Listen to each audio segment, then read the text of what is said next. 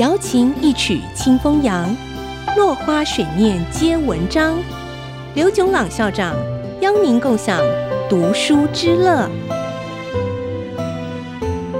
这里是 IC 之音 FM 九七点五，欢迎收听《落花水面皆文章》，我是刘炯朗。今天我们讲跟卡内基学快乐生活。当我们用每次只做一件事来消除忧虑和烦恼，自然会延伸到掌握今天活在当下的生活态度，就是把每一天都当作生命的最后一天。有一位加拿大的年轻人 William Osler。原来在神学院里求学，追随父亲当牧师。后来由于对医学感兴趣，决定改读医科。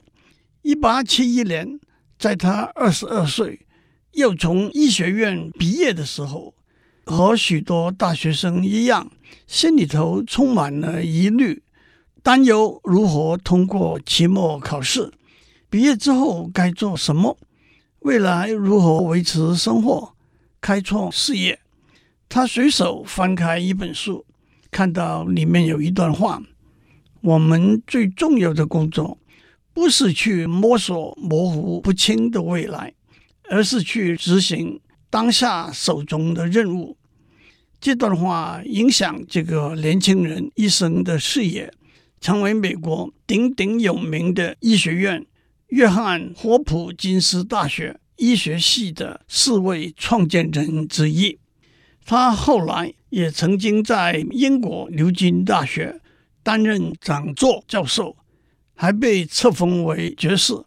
他在约翰霍普金斯大学医学院最大的贡献，就是建立了现在的住院实习医师制度，对美国医学教育影响极为深远，被后人尊称为现代临床医学之父。他在耶鲁大学对学生发表了一篇著名的演说《A Way of Life》，用轮船的防水隔舱做比喻，提醒大家把铁门关上，离开已经逝去的昨日，把帷幕拉上，隔绝尚未出生的明天。意思就是每天都要活在一个完全独立的今天。卡内基说自己小时候很忧虑，害怕被活埋、被雷劈，甚至因此嚎啕大哭。其实，一个人被活埋的几率是千万分之一，被雷劈的几率是五十万分之一，大约是丢铜板连续十九次正面的几率。